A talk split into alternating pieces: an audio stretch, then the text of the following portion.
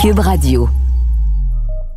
Hey, enfin, enfin, enfin le déconfinement. Déconfinement, qu'est-ce que ça veut dire? Pour nous, les méchants raisins, ça veut dire des gens avec qui partager nos bouteilles, Hé! des restaurants à aller visiter, avec des gens qui sont pas de notre bulle, n'est-ce pas? Ouais. Pas juste sur les terrasses à l'intérieur bientôt, ça dépend des régions, mais ça Ouais. s'en vient aussi. Ça veut dire des grands rassemblements aussi avec la Saint-Jean qui arrive. Tout. Des des- Est-ce qu'il va y avoir des salons des vins ou des... Je sais pas, probablement. pas. Mais- Parce qu'il va y avoir des beaux parties. Des Ça veut dire un gros foisonnement d'humanité. Et l'humanité, messieurs, Ça des sent- fois, ça sent fort, comme dirait Émilie Dubreuil.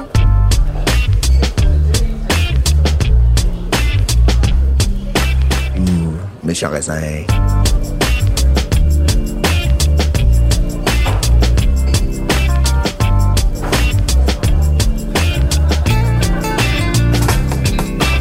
Non, mais je... C'est vrai qu'on s'est, on s'est, on s'est habitué à, à moins, euh, comment dire, euh, à être confronté à la proximité. Ben oui, puis tu sais, le, le- le- le centre-ville était désert, puis je marche souvent, et puis là, j'ai commencé à prendre le vélo pour venir ici au studio, et je marchais à côté du métro Berry, et je me disais, voici une odeur que j'ai pas sentie depuis longtemps, Oh boy, celle de je veux- l'urine, celle de l'urine Je séchée. voulais pas que tu la décrives, mais effectivement, il peut y avoir toutes sortes d'odeurs en ville qu'on ne retrouve pas dans ta belle campagne de Sutton. Ben, c'est ça, moi je me promène en vélo et je dis ah ça sent le foin d'odeur. Ah on vient juste de couper les, fou- les- les- de couper le foin. Ah on vient de tel le arbre, euh, tel arbre floral qui nous envoie ses Ça sent le effluves lilas, dans l'eau. le tout à fait. euh, Chaque, se- chaque semaine a son, a sa fleur qui nous embaume les sens. Exactement. Mais, mais, mais c'est intéressant. Il y avait un article dans le Devoir. Je pense que c'est vous qui en, Ouais, qui nous avez ça. l'odeur des autres Ouais, de quand la- Sarah Champagne dans le Devoir il y a la semaine dernière, je pense qu'il y a deux semaines en tout cas, qui justement parlait du- euh, de à quel point le fait de- d'avoir été confiné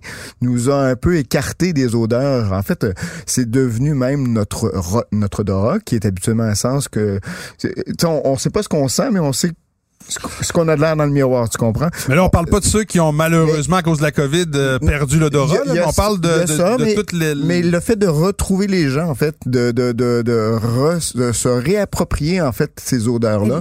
L'odeur Euh, de notre mère, l'odeur de. ben, Ah, ben oui, de se serrer les uns les autres dans les bras. Exactement. Ce qu'on n'a pas fait depuis longtemps. En T'as fait, tellement le- raison. Et, Ouais. et ces odeurs-là, le confinement, en fait, c'était intéressant hein, parce que c'était ça devenait un système d'alarme. hein. Si tu sentais, si tu avais l'odeur des autres personnes qui arrivaient, tu disais oh je suis trop près, donc je vais mettre Ah. mon masque, tu vois. Puis là tu étais habitué à l'odeur du masque, donc euh, et je trouvais ça intéressant parce que il y a des parallèles super intéressants à faire évidemment avec le, le, le nez du vin, les parfums du vin qui sont, moi ce que je trouve formidable justement dans le vin, c'est c'est cette espèce de euh, de lien qu'on peut faire rapidement entre une odeur et un souvenir ancré très très loin. Un lieu peut-être. Un lieu, un- une situation, une personne qu'on a déjà rencontrée. Et aux Euh, émotions, c'est fou à quel point oui, justement, tu sais, les odeurs font remonter des larmes aux yeux. C'est, c'est- Non, mais vous avez raison. Puis je pense qu'il a été déjà démontré scientifiquement que dans le cerveau, la zone la plus euh, Reptilienne, sti- en fait, par, euh,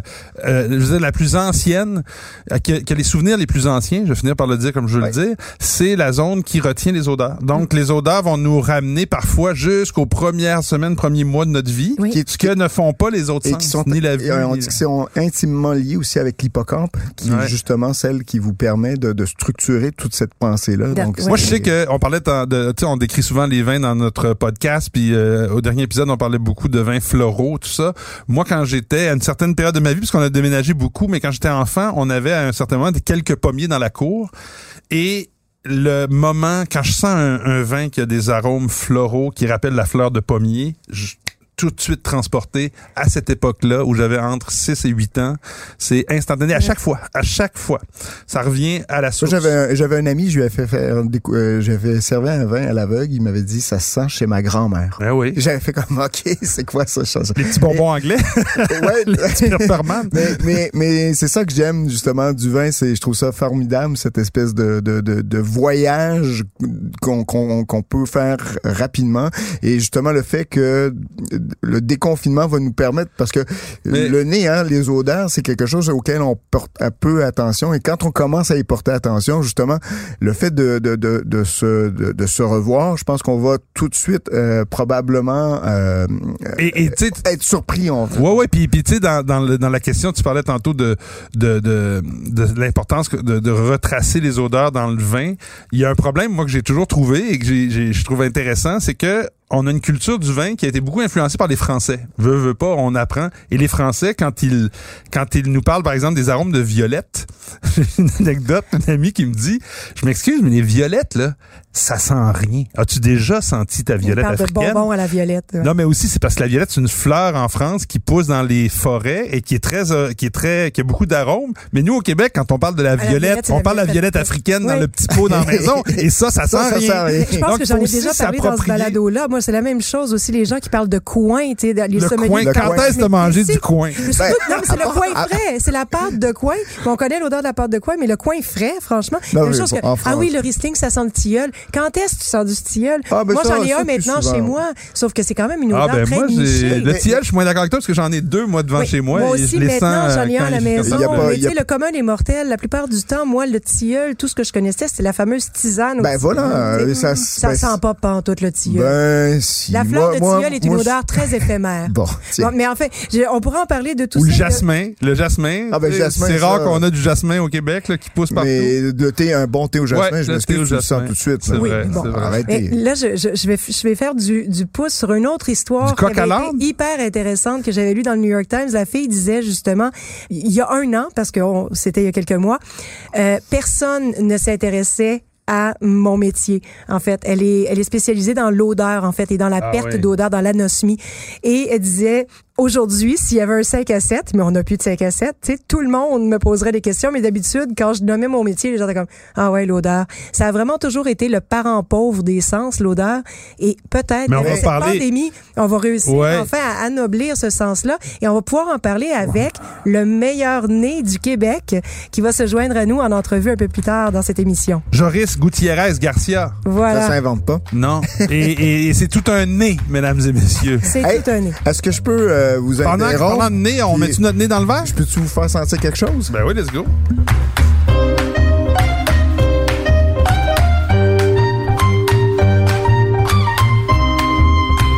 Ça à nous ça, mon cher?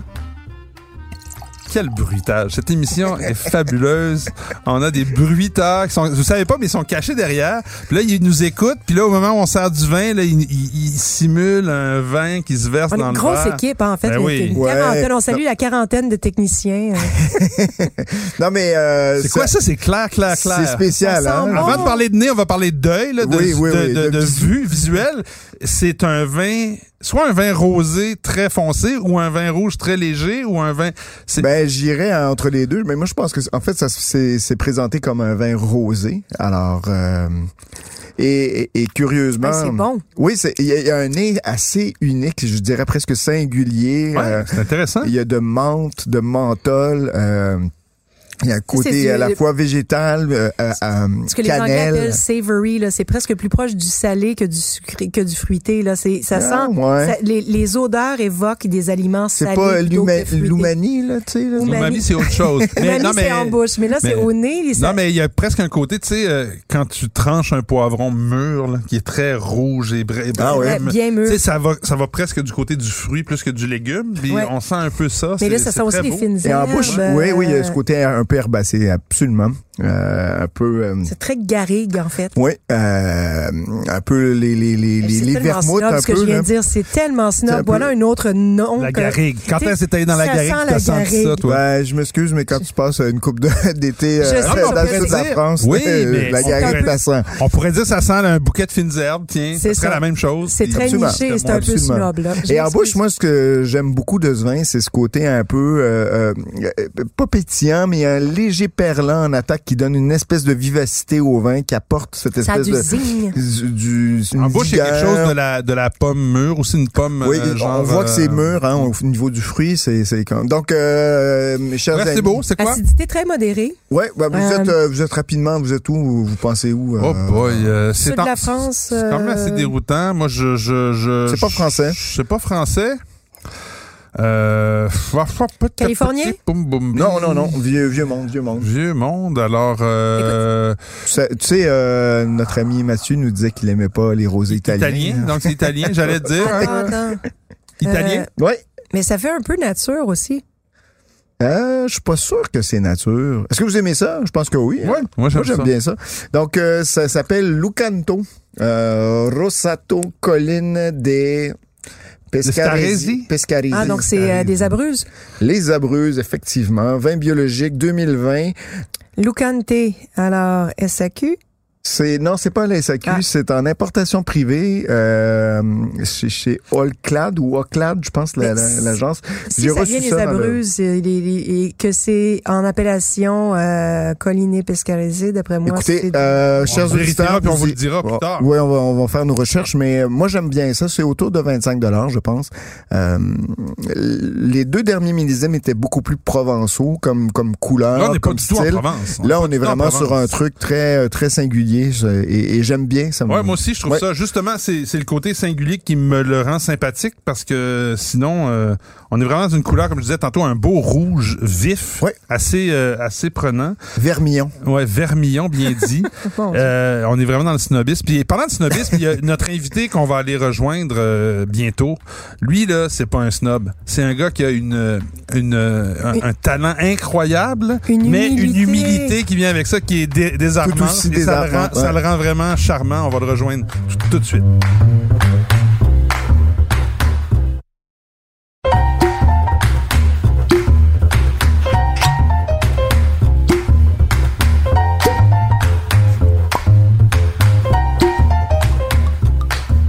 Bienvenue au podcast des méchants raisins, Joris. Eh bien, merci beaucoup. Merci pour l'invitation. Je suis euh, très emballé euh, Ben écoute, de discuter un peu avec vous. Merci. Ben oui, puis nous, puis merci aussi de prendre le temps. Tu es en déplacement en ce moment en Bixi, tu prends le temps de nous parler, on est super contents. Écoute, on a vu passer une vidéo superbe euh, sur les les internets euh, dans les derniers jours où euh, tu joues avec les au bon soin de Nadia qui te fait euh, déguster des vins à l'aveugle dans la, avec une réalisation de Jules Falardeau sur euh, sur le site du 24 heures et tu parviens quand même de manière assez euh, spectaculaire, je dirais, là, pour Oh oui. le commun des mortels à découvrir des vins assez euh, pas, pas simples à... Est-ce que est-ce que pour toi le, le- le- la sommellerie Mais il a même gagné le prix Ben du oui. nez du Québec. Ce du que- Québec. donc. Euh, au, au dernier concours du meilleur sommelier euh, du Tout à Québec. fait. Donc, euh, tout à fait ben bravo pour ça mais est-ce que Ben, pour toi merci beaucoup. euh, je voulais te poser la question donc pour toi le, le- le- au-delà de de, de, de, de- de l'art de servir de conseiller est-ce que c'est- est-ce qu'il n'y a pas un jeu dans le vin à découvrir? Tout le monde tout le, le- tout le mystère qu'il y a derrière chaque euh, vin qui se trouve dans ton verre? Ah oui, absolument. C'est un jeu. Il faut que ça soit, euh, faut que ça soit euh, plaisant, euh, comme quand on regarde un film ou quand on écoute de la musique ou quand on mange euh, un de nos plats favoris. Il faut que ça soit, euh, faut que ça soit agréable. Et puis euh, oui, c'est un jeu un petit peu de détective. Et puis euh, parce qu'on va chercher des indices euh, pour reconnaître certains cépages ou certaines régions ou certaines euh, techniques de vinification, par exemple, qui laissent euh, mais qui imprègne en fait les vins d'un savoir-faire ou d'une typicité. Mais euh, quand on réussit bien, c'est parce que les vins sont typiques. Et ça, c'est Nadia qui a fait un excellent choix de choisir des vins qui représentent de faire. Joris, ton humilité t'honore. ton humilité t'honore. C'est vrai parce que, par exemple, dans le Court of Master Sommelier, une organisation que j'aime beaucoup, on travaille seulement un, un nombre limité de cépages. Il faut être très précis quant à- au niveau de qualité, euh, quant à la région, quant euh, au millésime. Mais il y a quand même un cadre parce que moi, euh, si on me sort vraiment de ce cadre-là, puis qu'on met un vin d'Israël, un vin de Chine, un vin d'Inde, puis un vin du Missouri, les chances que je les trouve sont à peu près nulles. Mais, ouais, tu- mais ça pour, rappelle pour- quand... pour bien du monde aussi. Pour bien du monde aussi.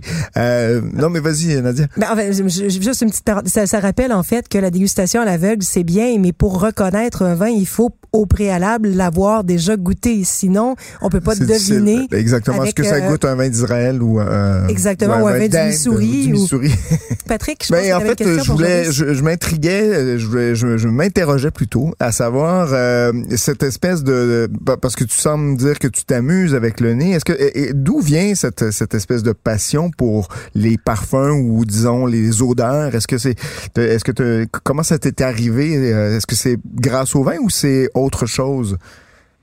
Euh, ben, écoutez, ce serait dur. J'ai toujours été un petit peu euh, sensible à ça, comme euh, tout jeune. Je sais pas, ma mère me faisait sentir de la lavande, on faisait sentir le lilas, ou ça c'est quand on était plus jeune, mais ça m'a pas, j'ai pas eu une illumination. Oh mon Dieu, je vais absolument tout sentir. Mais quand j'ai commencé dans le dans le vin, après mes premiers cours de sommellerie, je me rendais compte en fait que en mettant mon nez dans mon verre, euh, puis en remplissant ma fiche de dégustation, euh, il se passait pas grand chose. Je sentais des choses, mais j'avais du mal à mettre le doigt dessus. Puis c'est pas mal après ce moment-là où j'ai commencé à vraiment faire attention à la différence entre le citron et la lime, la différence entre le pamplemousse et l'orange. Euh, puis là, c'est devenu un jeu euh, d'essayer d'emmagasiner des arômes pour pouvoir les, euh, les reconnaître. Ouais, il faut être sensible d'abord. Euh, en fait, euh, Joris, au- au-delà du verre, parce que moi, c'est ce qui, c'est ce que je retiens surtout de cette vidéo avec toi, de ce moment qu'on a passé ensemble. Et euh, on avait déjà voyagé ensemble pendant une semaine. euh, dans cette dans cette glorieuse époque où on voyageait encore fréquemment, Euh, mais c'est surtout que pour toi le vin ça ça déborde largement du verre en fait. C'est pas seulement le- le- l'intérêt du vin ne se passe pas que euh, le nez dans le verre, mais euh, par par toute cette culture, par ce, tout ce qu'il y a derrière en fait. Et, et ça tu l'illustres super bien dans la vidéo. Euh, en fait, est-ce que est-ce que tu trouves autant de de plaisir dans tout aspect dans tout l'aspect culturel que dans que dans justement la dégustation? Ah ben oui, écoutez, c'est une, moi pour moi c'est une vraie façon de voyager parce que quand on commence à étudier euh, une nouvelle région ou un nouveau euh, pays, euh, par exemple la semaine dernière j'ai beaucoup lu sur la Grèce, j'avais pas des échantillons de chaque différente région ou de chaque producteur euh, qui m'était présenté, mais en regardant les cartes, euh, en regardant les noms des, des régions, en faisant des liens avec les pays avoisinants, avec le climat, avec l'histoire de la Grèce. Ça nous fait, ça nous fait voyager. Et puis on, on est imprégné de cette culture-là, puis de la culture gastronomique ou l'histoire ou tout ça, sans nécessairement avoir le verre, euh, le verre devant nous. C'est plus agréable si on l'a. Mais sinon, oui, je pense que c'est le plus important, c'est tout ce qui entoure. euh, puis l'histoire des vignerons, vigneronnes euh, aussi. C'est super intéressant de voir les parcours de, de tous et chacun. Et Dis-moi, Euh, une, dis-moi, Joris, est-ce que la difficulté quand on a euh, le don que tu as, là, parce que je pense qu'on est tous des bons dégustateurs, mais toi, tu es un niveau euh, champion du monde, comme on dit. Et euh, Du monde, quand- non. non, Du mais c'était une référence, mais c'est pas grave. Le- quand, Euh, quand on est un champion comme toi, est-ce que euh, comment on fait pour euh, transmettre dans le fond ce qu'on ce que nous on perçoit de façon très précise dans le, dans le verre à des clients, à des gens qui euh, sont moins ferrés, qui veulent découvrir, qui veulent apprendre? Est-ce que ça aussi le côté un petit peu enseignement t'intéresse auprès de la clientèle à qui tu parles quand tu parles de vin ou Euh, restaurant ou ailleurs? Ben, c'est, c'est quand on m'ouvre, euh, quand un client ou une cliente va m'ouvrir la porte, euh, parce que euh, la personne a des questions, veut en savoir plus sur un millésime précis ou une cuvée ou une région, là c'est mon plus grand plaisir de pouvoir euh, de pouvoir euh, renseigner, euh, faire un petit peu d'é- d'éducation sans que ça soit euh, sans que ça soit un cours d'école euh, non plus. Trop didactique, En ouais, c'est ça. Ouais, en revanche, si on m'ouvre pas la porte tant que ça, euh, ben je vais pas essayer de donner un cours de trois minutes sur euh, tel vin ou tel euh, tel pays sans nommer une quantité folle d'arômes parce qu'on a tous nos références. Euh, puis ouais, c'est d'essayer dans notre au restaurant, on a quelques minutes avec nos invités pour choisir le vin.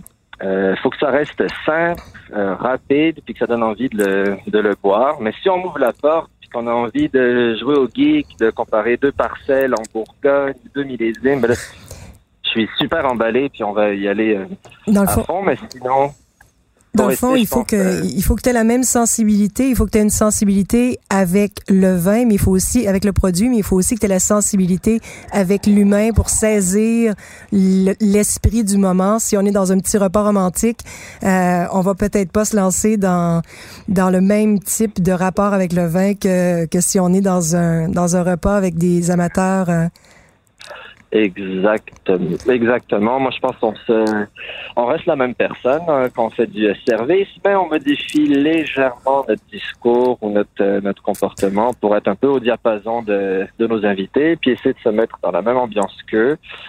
Euh, pour qu'ils passent un bon moment. Après le côté euh, pédagogique, peut-être un jour l'enseignement, ça pourrait euh, pourrait te tenter. je te vois, je te vois bien en tant qu'enseignant. Ah, J'ai une ah, question. Ben, Vas-y, euh, j'ai une question sur le sur les odeurs. En fait, j'y reviens parce que je, moi, moi, ça me passionne. C'est le fil conducteur aussi. Ouais, c'est le fil conducteur également. Euh, mm. Est-ce que moi, j'ai, euh, je connais, il y a, il y a, des il y a des ensembles, par exemple, le nez de Jean Lenoir. Je sais pas si tu en es déjà mm-hmm. servi. Euh, ou est-ce que comment comment tu pratiques à repérer? Tu disais par exemple faire la différence entre le citron et la lime. quel, si par exemple à la maison les auditeurs souhaitent parce que le, le, nez de Jean Lenoir, c'est quand même quelque chose qui est pas facile ou en tout cas c'est difficile à acheter. C'est un peu cher, on va se le dire, mais c'est une panoplie de parfums. Une panoplie de, parfums qui coûte euh, quand même assez cher. Mais si donc deux questions, toi, comment tu tu, t'organises ou comment tu fais pour pouvoir te pratiquer à identifier les odeurs? Et qu'est-ce que tu suggères par exemple à nos auditeurs qui aimeraient se pratiquer à vouloir justement identifier les odeurs? Alors, euh, pour revenir rapidement sur les différents euh, les différents, euh, comment je peux appeler, mais les différents guides avec tous les flacons, etc. Ça peut être une bonne piste, sauf que moi je trouve que les odeurs ne sont pas exactement. Je suis d'accord. Je suis absolument d'accord. Oh, oui, moi aussi. naturels. Certaines sont, certaines sont, sont, sont certaines sont conformes à, l'original, mais d'autres sont super éloignées. ça évolue aussi avec le temps d'oxydation, évidemment. Donc ça, au début, j'ai vu ça comme waouh, c'est super, mais avec un peu de recul. Euh, je suis pas certain que c'est la meilleure meilleure façon. Euh, il y a différentes façons. Bon, en ce moment, qu'on se promène dans un supermarché, c'est peut-être pas très euh, bien vu ces temps-ci. À cause de la COVID, ouais. Non, on les achète, on les ramène à la maison, mais c'est vraiment de faire le jeu de. Ben oui Acheter les différents agrumes. Ben, tu dis la, la citron, la lime, ça coûte pas cher. On s'achète une lime, on s'achète un citron, on se met le nez dedans.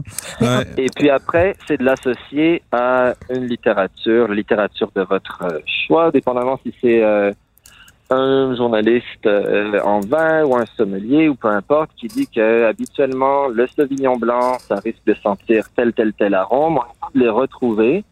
De les sentir, puis après de déguster un verre de Sauvignon blanc pour essayer de faire des liens. Et c'est comme ça qu'on va, hum, je crois que moi j'ai réussi à bâtir ma mémoire. Par exemple, les vins de la de la Rioja, il y a un certain type de fruit qui est associé euh, à ces vins-là. Ils utilisent souvent de la barrique euh, américaine, qu'elle mhm. soit jeune ou vieille, mhm. mais la barrique américaine va souvent donner des arômes de noix de coco et d'aneth qu'on retrouve rarement euh, avec d'autres avec d'autres types de barriques ou d'autres types de contenants. Donc, on a notre profil de fruits, on a des indices sur une technique de vinification ou d'élevage mais là, on fait les liens. Puis donc, faut sentir une noix de coco, faut sentir un pot de cornichon. Euh, et puis aussi, pour revenir là-dessus, c'est très, très personnel également. Comme j'écoutais un, un podcast d'un ami euh, sommelier aux États-Unis qui se prépare pour le Master Sommelier. Lui est d'origine vietnamienne, puis il est né au Vietnam, puis il est arrivé aux États-Unis à l'adolescence, puis il a dû construire un, tout nouveau vocabulaire. On en parlait avant, avant l'entrevue. Pour, pour, pour, passer du Vietnam aux États-Unis, finalement, il fallait s'adapter. Comme... Ben oui, parce que c'est pas les mêmes référents en sauce, en fruits, en légumes, en mode de cuisson. En fait, la dégustation, c'est très euh, culturel. Véronique Rivant parlait dans un autre podcast, j'en ai écouté beaucoup euh, récemment, elle parlait qu'aux États-Unis, les sommeliers parle tout le temps de Fruit Loops, les céréales. Euh... Ouais, ouais, ouais, Avec des arômes chimiques, ouais, c'est ça. Exactement. Mais les Fruit Loops, à part en Amérique du Nord, il n'y a personne sur la planète qui a une idée c'est quoi. Ouais. Donc après, quand on choisit nos termes, euh, on s'adresse tout le temps à un public euh, cible, dépendamment des mots qu'on choisit, parce qu'on a tous nos référents. Ben oui, c'est sûr. Différents. Écoute, C'est super intéressant d'ailleurs euh, ce, ce dont on parle là, mais aussi de t'écouter parler, euh, Joris, c'est vraiment euh, passionnant. On va euh, espérer pouvoir te réinviter euh, au podcast de- des méchants raisins, qui sait? Et en J'espère que t'écoutes le nôtre aussi pour euh, pour apprendre ou en tout cas pour rire parce qu'on Ben est oui. on est sans prétention ici. Et- mais euh, et on- écoute, merci beaucoup d'être venu nous nous nous parler. Ah, On te tu recevra, on te recevra en vrai, puis on te fera Ben oui. déguster à l'aveugle. Ah pourquoi pas? Ah, on va bien s'amuser. Une promesse. Merci pour l'opportunité. Bravo pour ce que vous faites. Puis à très Super. bientôt. Merci beaucoup, Merci, Joris. Bonne soirée. aussi. Ciao.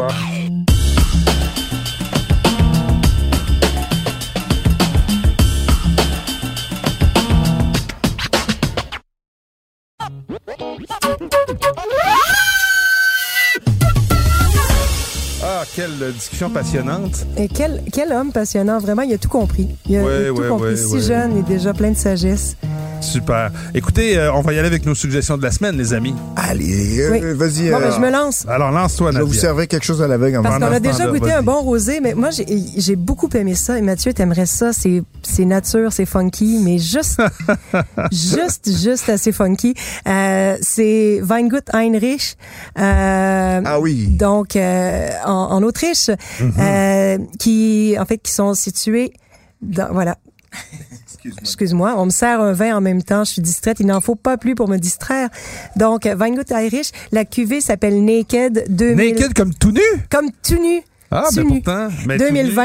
ben. Euh, donc, Naked, c'est une gamme chez Heinrich, en fait. euh, donc, de vin nature, donc sans sulfite ajouté.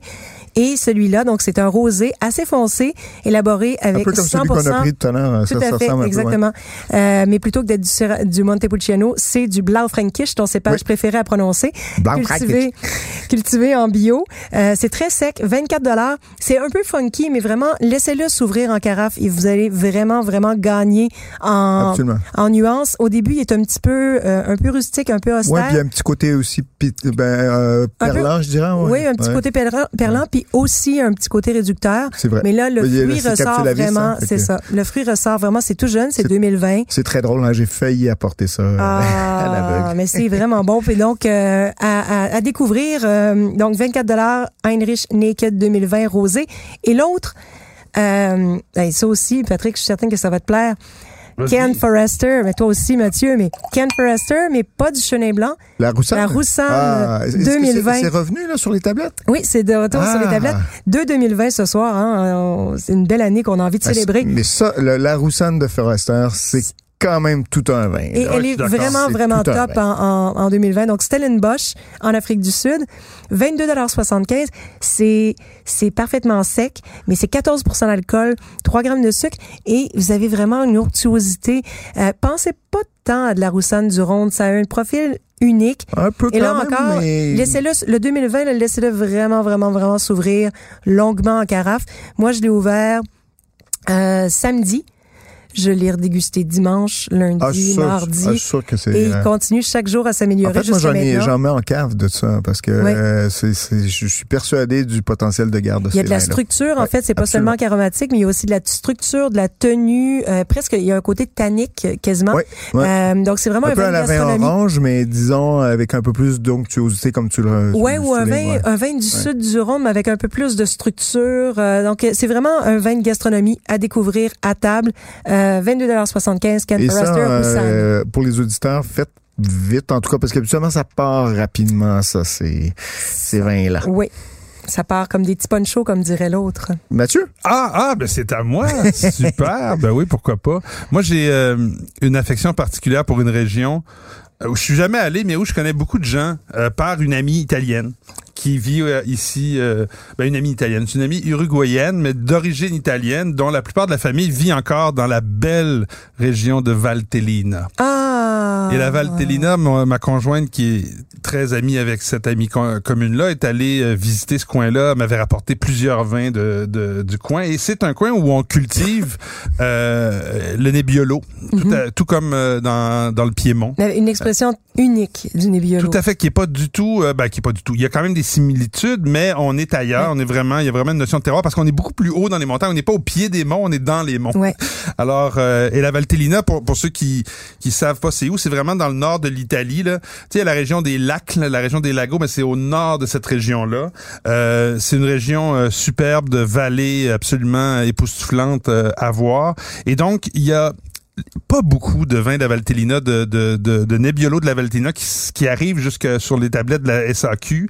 Et quand ça arrive, c'est souvent des grands producteurs réputés Mm. euh, qui vendent les vins assez chers. Donc, je vous le dis, c'est c'est c'est moi qui va jouer les les les, le snob. les- le snob aujourd'hui. Pas le pas snob. C'est quand même des petites productions. Il faut voir les ça, régions là-bas. Les. Les les- vignes sont en, en flanc de falaise en Lombardie. C'est il y a vraiment. aucun, il y a aucun vin euh, là-bas qui, qui se vend à 12,95 Puis aussi, c'est dans la magnifique région du lac de Combe, donc l'immobilier doit C'est pas être ça. donné non plus. Non, Le tout à fait. c'est ça, ouais. Tout à fait. Donc, euh, celui que je vous présente euh, aujourd'hui, c'est euh, la réserve Stella Retica euh, de la maison RPP. Euh, maison RPP, qui est un. Une jeu grappe de d'or dans le guide du vin Ah, grappe d'or dans le guide du vin. Je suis, euh, je suis content de savoir qu'on a les mêmes goûts. Mais, euh, Que tu dégustes bien. bon, mais- non, mais le vin, ça, honnêtement, vous mettez ce vin-là dans votre verre, puis vraiment euh, il Ouais, faut, joué. Vraiment être difficile pour pas trouver Ouais. ça bon. On est dans une expression, je dirais un petit peu moins carré. Euh, on est plus près d'un barbaresco, là, tu sais, dans, Ouais. dans, dans le style. euh, c'est vraiment suave. C'est un 2015, donc euh, les tanins commencent à, à s'assouplir. Mais il y a jamais, en Valtellina, souvent les, les, les Nebbiolo vont être moins tanniques que- qu'on va se trouver à Barolo, Ouais, entre autres. exactement. Euh, donc à 57 dollars, c'est vraiment une belle bouteille de, de week-end, un grand repas qu'on se fait entre amis. On se met ça sur la table, c'est superbe. Il en reste que quelques-unes dans les euh, di- les sélections euh, sur, sur, voyons, succursales sélection dans la section cellier. Puis encore pour justifier le prix, là, j'avais écrit l'année dernière le travail des vignes de Chiavenesca, qui- Chiavenasca, le nom local du Nebbiolo, Oui, c'est vrai. il y a un Euh, autre nom là-bas. est plus ardu et requiert un employé par hectare. Donc Ce faites le calcul même, ouais. là, c'est un employé avec toutes les charges et tout ça, c'est ça Ouais. peut pas être abordable ces vins là. Non, non, tout à fait. Puis d'abord, d'ailleurs, là-bas, dans la région, le- c'est un peu comme dans d'autres régions d'Italie, les gens ont des assez grands terrains à flanc de montagne et tout le monde cultive sa vigne et fait son propre vin. Donc, euh, les gens là-bas ne te disent pas, viens, viens voir le producteur XY que je connais. Ils vont te servir le vin de la maison où tu te trouves. Puis si tu vas chez le voisin, tu prends le vin du voisin. Mais tout, tout- tous ces gens-là cultivent le même raisin noble qui est le, comment on dit en, Chiavenesca. Chiavenesca, qui est le Chiavenesca. nom local du Nebbiolo. Alors, c'est Chiavenesca. ma première suggestion. Ma deuxième suggestion, on retourne en blanc. Un vin euh, que j'ai trouvé vraiment. Moi, je suis pas. euh, je sais que toi, euh, Pat, tu nous parles souvent des vins de l'Afrique du Sud. T'es un fan, on peut le dire. Hein, Ouais, de ben, plusieurs maisons. Moi aussi. Euh, vous deux, vous deux. Moi, je suis le seul qui est pas allé en Afrique du Sud. J'espère y aller un jour parce que ça a l'air très beau. Mais je, je- Mais, je trouve euh, que c'est, c'est, oui, c'est, c'est euh, des vins à découvrir. hein. En tout cas, celui-ci- excellent. C'est ça. Celui-ci à sur ça, 17,60 vraiment, là, m'a jeté par terre. Sauvignon, Sémillon, Ben, donc Kevin, un assemblage. on parlait de Ken euh, Bon, juste un nom. Là, c'est Boschendal. Ah, Boschendal. Boschendal, Sommelier Selection Coastal Region. Euh, franchement, euh, super. J'ai pas goûté celui-là. on Et se Boschendal est aussi à Stellenbosch, il me semble, donc Oui, euh, même il est reconnu surtout aussi pour en fait c'est Son une production un peu sur chardonnay voilà c'est ça On peu est dans un, une un style un peu plus un- moderne un par style- contre là. Euh, non, Non? celui-là, Ah, je te non. dirais style très, très, très français. Je me serais cru à certains ben. moments sans ça. Même si c'est millions, À je, me, je me croyais pas du tout. Ma je me voyais pas à. Bordeaux. Là, on était vraiment dans un style euh, de la Loire. Euh, moi, c'est ce qui m'a frappé et, et- et une belle fraîcheur, beaucoup de de- d'expressions aromatiques, puis en bouche une texture vraiment fine et pas du tout, du tout dans l'archétype du Sauvignon blanc néo-zélandais ou sud-américain avec les notes de pois vert en canne. Bon savoir Mais ça. pas du tout, c'était superbe. Moi, j'ai vraiment adoré. Ça, c'est ben. 17,60 à découvrir. Euh, ouais. C'est surtout que c'est ça c'est c'est encore Garochez-vous. abordable. Ouais. Ah, Super. cool, cool. Écoutez, moi, je vous, a- je vous amène euh, au Québec. Je vous ramène tous euh, au Québec. Euh, J'ai reçu les vins de la Cantina, le- le- les derniers, donc le, le, le- le vignoble de la rivière du Chêne, en fait, à Dans le Saint-Eustache. coin à Doka, là. Ouais, Euh, ouais, exactement. En fait, il, il, Magnifique il- vignoble, Il, hein. il parle de, de, de vallée d'Oka. hein. Donc, est-ce que... Ah, il crée une, une appellation Vallée d'Oka. Ben, je sais pas à quel point... Après la Val Val Oka. d'Elina, la Val d'Oka. Oka, qui est une dépression montérégienne. Tu vois? Donc, il appartient aux montérégiennes géologiquement, mais qui est une, qui est une dépression plutôt que. Ben, Voilà. tu sais, on n'est pas obligé d'être déprimé pour Bon. ça. Non, ben écoutez, ben, ouvrez-vous un, un verre de, de la cantina. Donc c'est euh, euh, la, la cuvée, j'a- j'appelle ça le, le haut de gamme de ce domaine-là. Ça s'appelle l'empreinte du vigneron. Ils font euh, un chardonnay et un pinot noir. Et euh, donc euh, le chardonnay, lui, c'était le 2020. Le pinot noir, c'est le 2019, qui viennent juste d'arriver, euh, ben, qui vont arriver parce que je pense que le chardonnay va être disponible à partir de septembre, mais disponible déjà en ligne si vous souhaitez euh, auprès du vignoble. Et si- Livraison gratuite, euh, je pense, dans un Ah. périmètre. euh, je savais pas à- ça, c'est une bonne caisse, information. Et puis donc le pinot Sauf noir. aux îles de la Madeleine, c'est ça? Ouais. Je pense que c'est dans un périmètre de 100 km. Non? Et, bref, le pinot noir, franchement, étonnant. Euh, avec euh, ce côté un peu juteux, euh, avec une certaine élégance qui vient justement de cette, euh, ce trait, disons, je dirais le trait vert, le, le, le- le côté végétal qui, euh, pour moi, pas négatif et plutôt positif, apporte une espèce de, euh, de côté d'une une, une amertume noble, si je peux le dire ainsi, euh, avec toujours cette espèce de fruité juteux, comme je vous dis, donc assez euh, euh, Mais bien de Monsieur noir. Bourgogne, je, je, je- Oui, non, mais j'ai j'ai été franchement étonné. Je- je- Ben j'ai- moi, j'ai même le rouge, bon. dans le haut de gamme. Moi, la cantina, je vous ai parlé il y a quelques semaines du bas de gamme, le rouge. Oui. qui- je trouve que c'est une maison qui, écoute, c'est étonnant le niveau de qualité qu'on retrouve euh, dans, dans, dans l'ensemble de ce Moi, je l'ai fait goûter, C'est j'ai fait, je l'ai très, fait très goûter à mon père. très euh, droit. Je l'ai fait goûter droit, voilà. Il y a une, je l'ai- une élégance naturelle. J'ai fait goûter à mon père et il, est, il est tombé dans le panneau, donc euh, Oh! en, en Bourgogne. Donc. Donc euh, voilà, ça m'a fait plaisir. Le chardonnay, lui, bon, un peu moins ouvert, j'ai trouvé, peut-être un peu plus fermé en ouverture. C'est possiblement un vin qui nécessite un peu d'air, un peu d'oxygène. Euh, c'est assez jeune, hein, la mise en bouteille doit être assez récente, euh, mais j'ai trouvé ça fort bien, fort intéressant. Et donc les deux sont à le voilà, 23,95 pour le chardonnay, 25 pour le pinot noir. Et c'est intéressant de voir que au Québec, on arrive à faire quand même des choses de plus en plus intéressantes, de plus en plus de qualité ir- irréprochable. Et, euh, Et le, ben, ciel bravo, est, le ciel est la limite? Bravo. Mes questions sur la, la cantina, est-ce que c'est c'est produit par euh, le même propriétaire vigneron qui a la Daniel vignoble Ouais, Daniel Daniel Lalande? Lalande, oui, C'est c'est lui ça, qui fait les exactement. vins dans les deux, aux deux endroits? Oui. Je serais porté Avec à son croire. œnologue. Ben, chapeau, parce que vraiment, il y a quand même une, une, euh, je dirais une différence entre les deux, euh, les, les deux vignobles, on le sent. Fait que je pense qu'ils ont, vraiment été chercher la, ques- la notion du terroir, peut-être. Ben, c'est ou en ça tout cas, l'idée, mais, l'empreinte, c'est- euh, ben, pas l'empreinte, mais l'empreinte du vigneron, c'est vraiment une gamme, euh, la- la- le haut de gamme en fait où de on la veut aller, cantina, ok, c'est chercher le, cépage euh, vinifera. Et euh, donc l'empreinte C, qui est la la gamme, dans l'entrée de gamme de la cantina est avec des cépages hybrides. C'est ça. Euh, et euh, au vignoble euh, Rivière-du-Chêne, c'est 100% cépage hybride. D'accord, ok, ok. Et là, on est à. Saint-Eustache plutôt qu'à Oka. Ok, ok.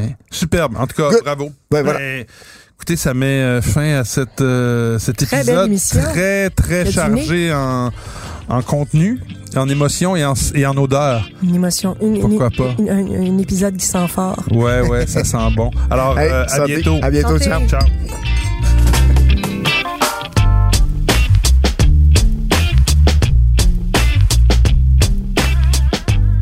Ce balado des méchants raisins vous est servi par Mathieu Turbide, Nadia Fournier et Patrick Daisy. Montage et réalisation, Anne-Sophie Carpentier. Une production Cube Radio.